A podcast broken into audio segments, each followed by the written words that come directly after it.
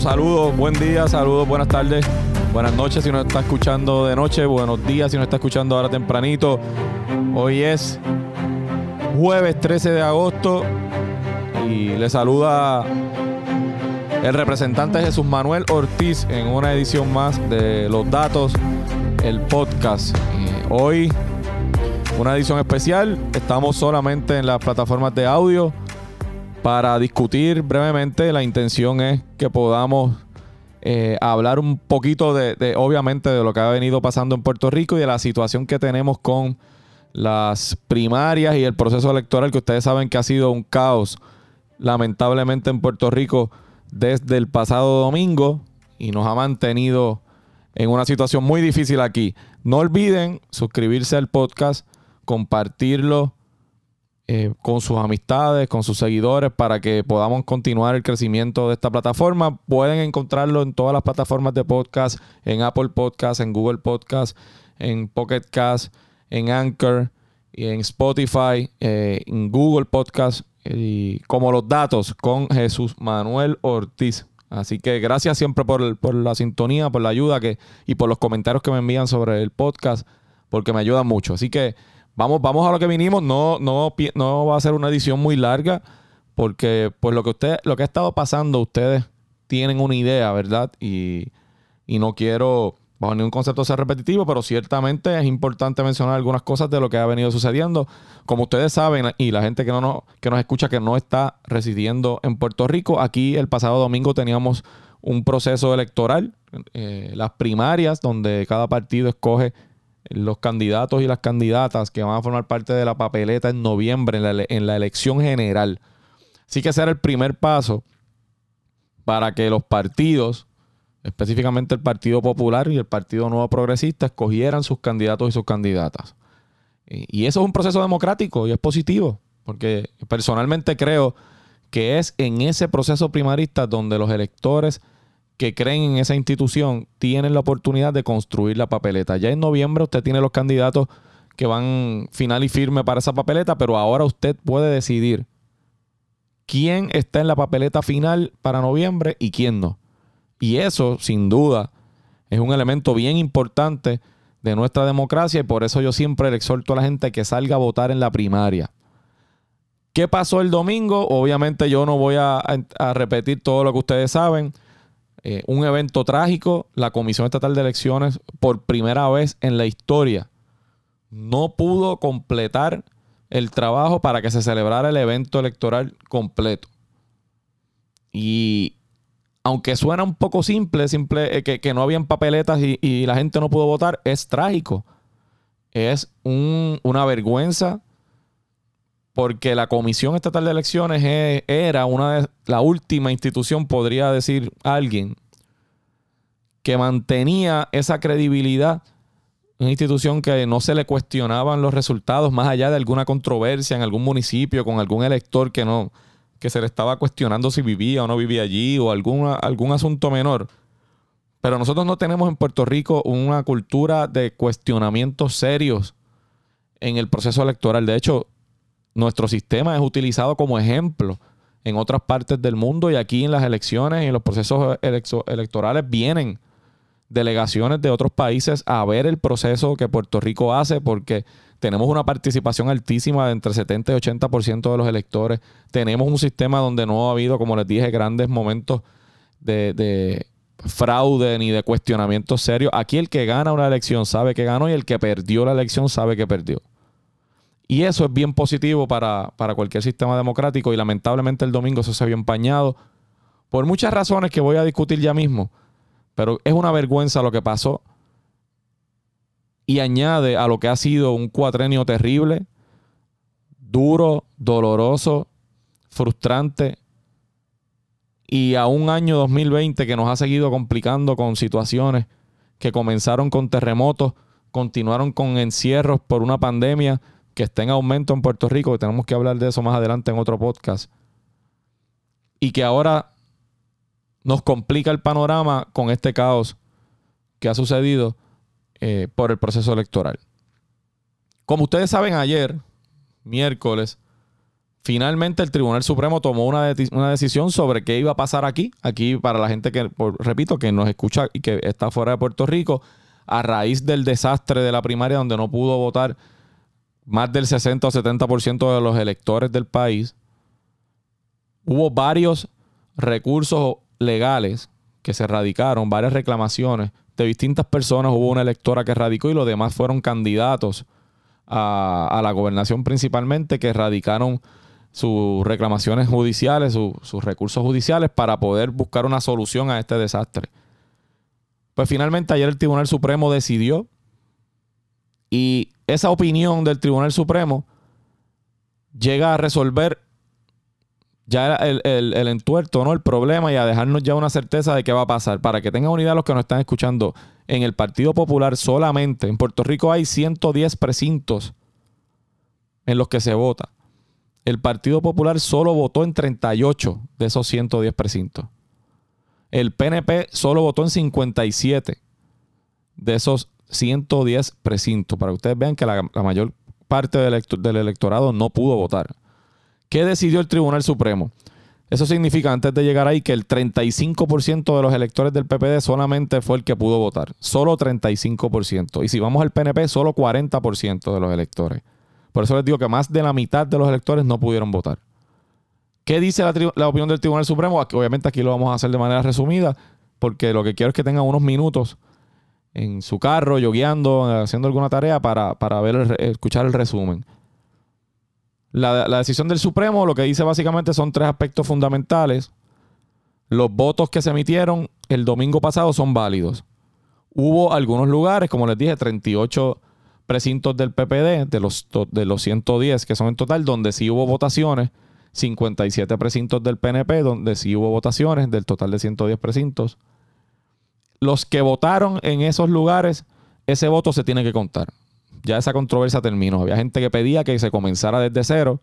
El Tribunal Supremo, en una decisión que obviamente fundamenta o que está fundamentada principalmente en, la importancia del derecho al voto, ya dijo que ese voto se tiene que contar. Caso cerrado. Dos, se tienen que abrir los colegios que no abrieron el pasado domingo. Y los colegios que abrieron, pero que no estuvieron abiertos por el periodo de ocho horas que la ley obliga. En la primera parte de esta oración, los que no abrieron, eso yo creo que está claro para todo el mundo. Colegio que no abrió, colegio que tiene que abrir este domingo. 16 de agosto. Hay un poco de controversia con el tema de los colegios que no abrieron por ocho horas, porque hay quien dice que la decisión del Tribunal Supremo omite eso, aunque los jueces cada uno en sus opiniones separadas lo dice. Eh, pues se plantea que, hay algún problema con la decisión del tribunal, pero, pero para todos los efectos ellos están, están ordenando, veremos a ver si alguien plantea algo distinto, que los que no abrieron por ocho horas también tenga que abrir. Si un colegio abrió cuatro horas nada más, porque quizás abrió un poco antes de que se tomara la decisión de detener la primaria y decidió cerrar y no había completado ocho horas de estar abierto, va a tener que abrir nuevamente el domingo para que vayan gente, vaya gente a votar, porque posiblemente un elector no pudo llegar, ¿no? Por, por el mismo problema que tuvo la comisión. Ahí yo creo que hay que esperar un poco más, porque yo creo que hay confusión sobre qué colegios abrieron ocho horas o no y yo creo que la Comisión Estatal de Elecciones y los partidos van a tener que dar promoción a cuáles son esos colegios. Porque no creo que mucha gente sepa cuáles son. Ese es el segundo aspecto. El tercer aspecto, no divulgar los resultados parciales de los que sí votaron el pasado 9 de agosto. Había una controversia con esto. Hubo, hubo gente que votó, como les dije, y de inmediato comenzaron las versiones en los reclamos sobre si se debía o no divulgar todos esos resultados preliminares o parciales, porque la, votación no ha terminado. Eso plantea algunos problemas y, yo creo que, que, la discusión que se ha dado es saludable.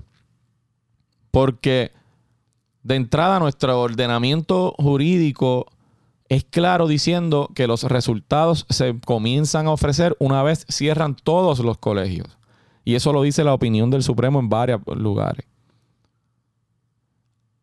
¿Por qué es así? Bueno, porque se entiende que empezar a ofrecer resultados preliminares puede afectar la elección Y eso es importante porque nuestro sistema establece en cuanto al voto que tienen que los electores tienen derecho a un voto que tiene que ser secreto, que tiene que ser igual y que tiene que ser directo y que tiene que ser igual. Lo que significa en pocas palabras es que todos los electores deben estar en igualdad de condiciones a la hora de votar. Obviamente, si usted no votó el 9 de agosto y se comienzan a dar resultados oficiales preliminares cuando usted vaya a votar el próximo 16 de agosto, usted no está en la misma condición que estaba el elector que votó el 9 de agosto. ¿Por qué? Usted dirá, pero ¿por qué si voy a ir a votar de la misma manera? Sí, pero usted va a ir a votar conociendo que hay un candidato que está al frente, que hay un candidato que está atrás, que el candidato que está al frente está ganando por mucho, que el candidato que está perdiendo está perdiendo por mucho, que su candidato o candidata no le está yendo bien en la votación o que le está yendo muy bien y usted por eso decide, bueno, pues si está ganando por tanto, pues no tengo que ir a votar, me quedo haciendo varias cosas en mi casa. Eso le ofrece una ventaja a ese elector versus el que fue el domingo cuando el evento empezó desde cero, que no sabía y, fue a votar porque no sabe cuál es el resultado y quiere apoyar a su candidato o candidata. Así que eso presenta un elemento que le da una ventaja a un elector sobre el otro. Además, pues hay el, hay el planteamiento de que puede alterar, desalentar el voto. Y yo acabo de dar un ejemplo. Yo, yo quiero el candidato A y veo que está perdiendo según los preliminares y digo, ah, pues no voy a ir a votar, sí que rayo. Si, si yo con un voto mío no voy a resolver eso y, no voy a votar. Pues desalentó el voto. O digo, pues yo estoy con el candidato A, pero, pero está ganando el B por mucho, pues déjame cambiar y pues yo no quiero perder mi voto, déjame votar por el B. Pues mire, eh, eh, eh, ejerció una influencia en ese voto que no hubiese estado si esa persona hubiese ido a votar bajo, bajo condiciones normales sin conocer ningún resultado. Y en ese sentido, por eso no se permite, y la opinión del Supremo lo dice claramente, divulgar ningún tipo de resultado hasta que cierren todos los colegios, o sea, hasta el domingo. Como miembro de la Junta de Gobierno, tengo que decir que en la Junta de Gobierno del Partido Popular se dio una votación sobre esto. Se votó a favor de que se divulgaran los, los resultados, pero fue bajo un razonamiento que quiero que brevemente ustedes entiendan. Y le voy a dar mi ejemplo para no hablar de nadie más. Yo entendía que no se debía divulgar. Y lo dije así en la Junta. Pero ante la realidad de que estaban saliendo resultados supuestamente eh, eh, extraoficiales que estaban generando unas discusiones públicas entre cada campaña y ante la realidad que los dos candidatos que están en la Junta que tienen derecho al voto, que son Eduardo Batia y Charlie Delgado, ambos votaron a favor, pues en deferencia a ellos, que son los afectados directamente, ¿no? Y entendiendo que es hasta peor el daño que se hace si los resultados se empiezan a filtrar y se, crea esta pelea por si los resultados son ciertos o no, pues entonces decidimos que se dieran los resultados. De dos males escogimos el mal menor. Pero siempre, y lo dejé claro en mi voto, entendiendo que yo mi parecer era que no se debía divulgar, pero claro, entendía el daño que hace la filtración de los, de los datos y de, de los votos, de la información y las disputas que eso estaba creando. Así que yo creo que esa decisión también es correcta de parte del Supremo de no divulgar los resultados hasta el 9 de agosto. Esas son los tres decisiones o, puntos importantes de la decisión. Los votos que ya se emitieron son válidos. Se tienen que abrir los colegios que no abrieron el pasado domingo. De 8 a 4 tienen que abrir. Y los colegios que no abrieron por 8 horas también se tienen que abrir. Y el tercer punto, no se pueden divulgar ningún resultado hasta que se acabe la primaria o hasta que cierren todos los colegios. Algunos puntos importantes de, o sea, todos los jueces en el Tribunal Supremo hay nueve jueces. Varios de ellos escribieron su propia opinión, aunque estaban de acuerdo con la opinión del tribunal, pero pues los jueces pueden decidir em, escribir una opinión aparte, ¿no? Una opinión disidente si no están de acuerdo, una, una opinión a conformidad, o sea, que está ah, conforme con lo que se determinó, etcétera, etcétera. Yo tuve la oportunidad de leer varias de ellas. Son bastante, en muchas de ellas similares en unos aspectos. Eh, y voy a resumir la del juez Estrella. Leí la del juez Estrella anoche y pude leer también la de Ángel Colón. Y comencé a leer ya también la de la jueza presidenta, pero para efectos del podcast, le quiero resaltar algunos puntos importantes de lo que dice el juez Estrella obviamente establece claramente la importancia del voto en nuestro sistema y que tiene que ser un voto secreto igual y directo. Eso lo comenté hace un, rato aquí. establece que la divulgación de resultados está prohibida en nuestro ordenamiento jurídico para no colocar en ventaja a nadie, que es lo que acabo de decir, y compara esto con el voto adelantado. Cuando digo que lo compara es que el voto adelantado que nosotros tenemos, la gente vota antes del evento, voto encamado, voto, voto ausente, voto adelantado, en este caso, pero eso no se cuenta hasta el día del evento. Por lo tanto, lo que dice el juez Estrella es que en este caso sería igual que esa gente que votó, esas personas, esos electores que votaron el 9 de agosto, tienen un trato similar al voto adelantado. Así que no se pueden revelar los resultados hasta que, se, hasta que termine el evento. Dice cosas bien importantes sobre la comisión que revelan y confirman lo que todos pensamos, el desastre allí.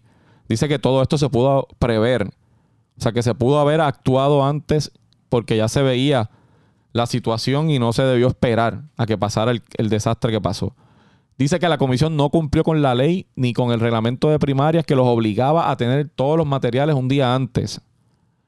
Dice además que la comisión falló en su responsabilidad indelegable de supervisar, dirigir y viabilizar la celebración de primarias y garantizar la celebración de, las mismas.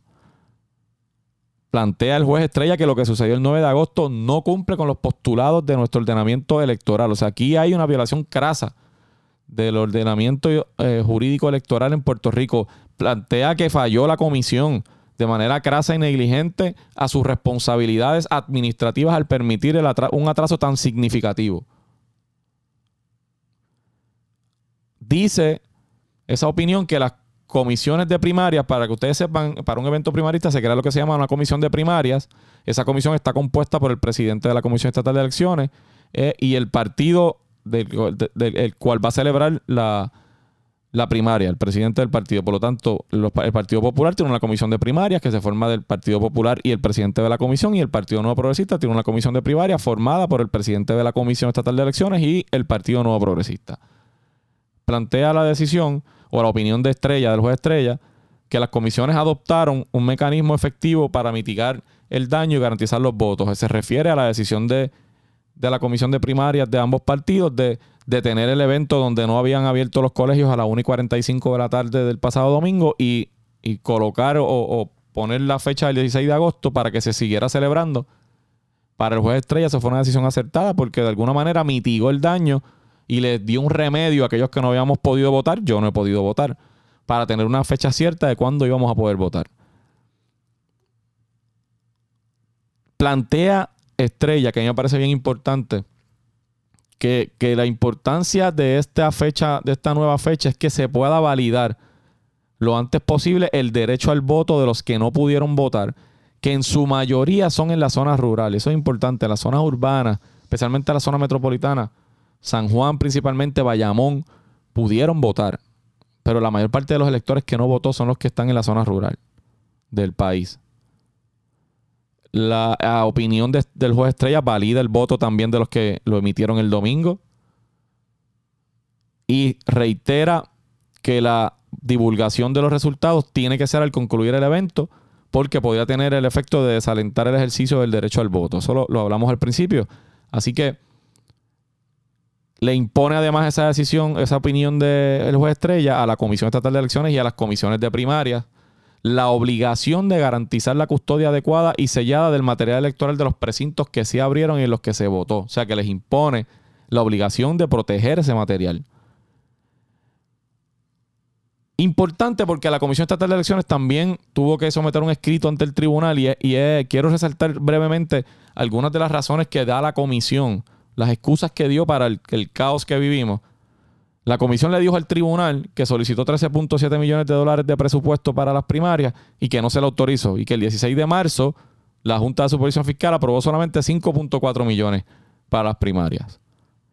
Dice que el cierre gubernamental causado por la pandemia, estas son las razones de la comisión para el fallo, que el cierre gubernamental causado por el COVID-19 impidió la continuación de los trámites de preparación para los eventos electorales que no fue hasta mayo de 2020 que la gobernadora autorizó el reinicio de las operaciones en la comisión y que esa fecha la comisión pudo corroborar que los fondos de las primarias no estaban todos disponibles y que entonces hubo varios cierres adicionales por contagios de COVID-19 de empleados en la comisión que le causó a, este organismo, a la comisión, que tuvieran que desalojar las oficinas para realizar trabajos de limpieza y desinfección. Ellos plantean que eso los atrasó. Dicen además que no fue hasta el primero de agosto que se le aprobó una cantidad adicional a la comisión de 1.1 millones para poder cubrir los gastos que faltaban de la primaria. Esos son ocho días antes de la primaria. Dan otras razones, pero a mí me parece que, que básicamente son, son excusas que ya ¿verdad? ustedes han escuchado. Y, un relato de lo que pasó ese día que no voy a entrar en eso. Esa, es lo, que, lo que pasa con la comisión, y ahora voy a la conclusión porque le dije desde el principio que no quería demorar mucho tiempo. Fueron, esas, esas tres que acabo de leer son excusas que le dio la comisión al tribunal. ¿Qué yo tengo que decir? Primero, lo que vivimos aquí es una consecuencia, es la primera consecuencia ya, digo, no es la primera, pero es la, la que públicamente ya se conoce del código electoral que el PNP aprobó a la trágala a menos de 100 días de una elección. Aquí se advirtió que esa legislación era mala. Se advirtió que el único propósito del PNP en aprobar esa legislación era tratar de ganar unas elecciones sin tener los votos porque, porque van a controlar a través de esa legislación todo el andamiaje de la comisión. Uno de los primeros efectos de esa, de esa ley fue el despido por parte del presidente de un personal importante que llevaba mucho tiempo en la comisión, que conoce la operación y el manejo de este tipo de eventos. Uno de ellos en el área de operaciones electorales, que era una, persona bastante experimentada, que había corrido muchos procesos como este y fue despedido a tres semanas, un mes antes de la primaria, para que el presidente entonces nombrara un equipo de confianza que responden al PNP todos, porque antes la ley obliga a que haya un balance, obligaba a que hubiese un balance de los partidos, por lo tanto tienen que haber empleados de los tres partidos o de los partidos que están inscritos para mantener la filosofía del balance y de que cada uno pueda velar los intereses de todos allí. Pues ahora el presidente despidió a todos esos empleados, trae otro grupo de empleados, no sé si más o menos de los que había, le, da, le aumenta el salario a otros empleados allí. Y lo que tiene es un grupo de empleados de confianza que responden todos al PNP y que le dan más poder al presidente para controlar todos los procesos. Aquí vemos el primer resultado. el, segundo tema que se complementa con el primero es que hay un presidente que no tiene la capacidad para manejar la Comisión Estatal de Elecciones. Y si usted une eso, que el presidente no sabe lo que está haciendo, lo une al, factor que le acabo de mencionar, de que se despide porque la ley así lo permitió a personas, a personas experimentadas para nombrar ayudantes de confianza del PNP, pues ya usted sabe por qué el desastre. Y esa responsabilidad comienza con el presidente del Senado que impulsó a la traga a este proyecto. Continúa con el presidente de la Cámara y las delegaciones de Cámara y Senado que lo aprobaron en los dos cuerpos, a pesar de todas las advertencias, no solo del Partido Popular, de todos los partidos de oposición y de sectores de, eh, de la comunidad civil que alertaron del peligro de esta legislación llega hasta el escritorio de la gobernadora que tiene responsabilidad porque firmó esa ley a pesar de que había dicho que no la iba a firmar si no había consenso. Y le llega también a Pedro Pierluisi porque respaldó la aprobación de esta medida. Así que todo el PNP tiene la responsabilidad y la culpa y se va a llevar el triste reconocimiento por haber destruido el mismo cuatreno que ha destruido tantas cosas, también la única institución que teníamos con credibilidad que era la Comisión Estatal de Elecciones. Eso no lo podemos olvidar. Es culpa del PNP por esa ley nefasta que deberían derogar y volver al andamiaje anterior que, que nos había funcionado bien y del cual no habían quejas mayores de parte de nadie. Todo eso que yo le acabo de relatar nos llevó hasta el desastre que estamos viviendo. Un episodio triste, un episodio lamentable y que a la misma vez tiene que indignar a todos porque ha trastocado nuestro sistema democrático. Para terminar, la mejor manera en la que todos los electores de Puerto Rico podemos pasar factura por todos los desastres de este cuatrenio. Porque miren la ironía. El mismo gobierno que escondió vagones con suministros después del huracán María. El mismo gobierno que redirigió vagones para que sus allegados políticos lo entregaran los suministros a la gente en lugares donde más les convenía políticamente en vez de en lugares donde más se necesitaba. El mismo gobierno que dejó expirar medicamentos en un vagón en Vieques, medicamentos que hacían falta en los hospitales, es el mismo gobierno que no entregó las papeletas que el país necesitaba para votar y las dejó encerradas en unos vagones en San Juan. Los exhorto a que lean una columna que publiqué en Metro y que tengo en mis redes sociales que se llama La esperanza en un vagón. Este gobierno dejó la esperanza de Puerto Rico encerrada en un vagón. Pero le vamos a pasar factura. Y yo los exhorto a que este próximo domingo, si usted popular salga a votar en esa primaria popular, como yo he venido diciendo, salga a votar con fuerza para construir la mejor papeleta que podamos tener para derrotar a este nefasto gobierno. Si usted no es popular, yo lo exhorto a que salga a la primaria popular, a que venga. Si usted es del PNP, venga, venga, o, si usted lo que quiere es votar en su propio partido, pues vaya a la primaria de su propio partido y escoja hombres y mujeres serias que puedan hacer un trabajo distinto a lo que han hecho en este cuatrenio. Haga lo que usted quiera. Si usted entiende que el Partido Popular tenemos las opciones, que yo creo que tenemos unos candidatos que pueden hacer las opciones, claro que ser opción, claro que sí lo entiendo, pues son bienvenidos en el Partido Popular.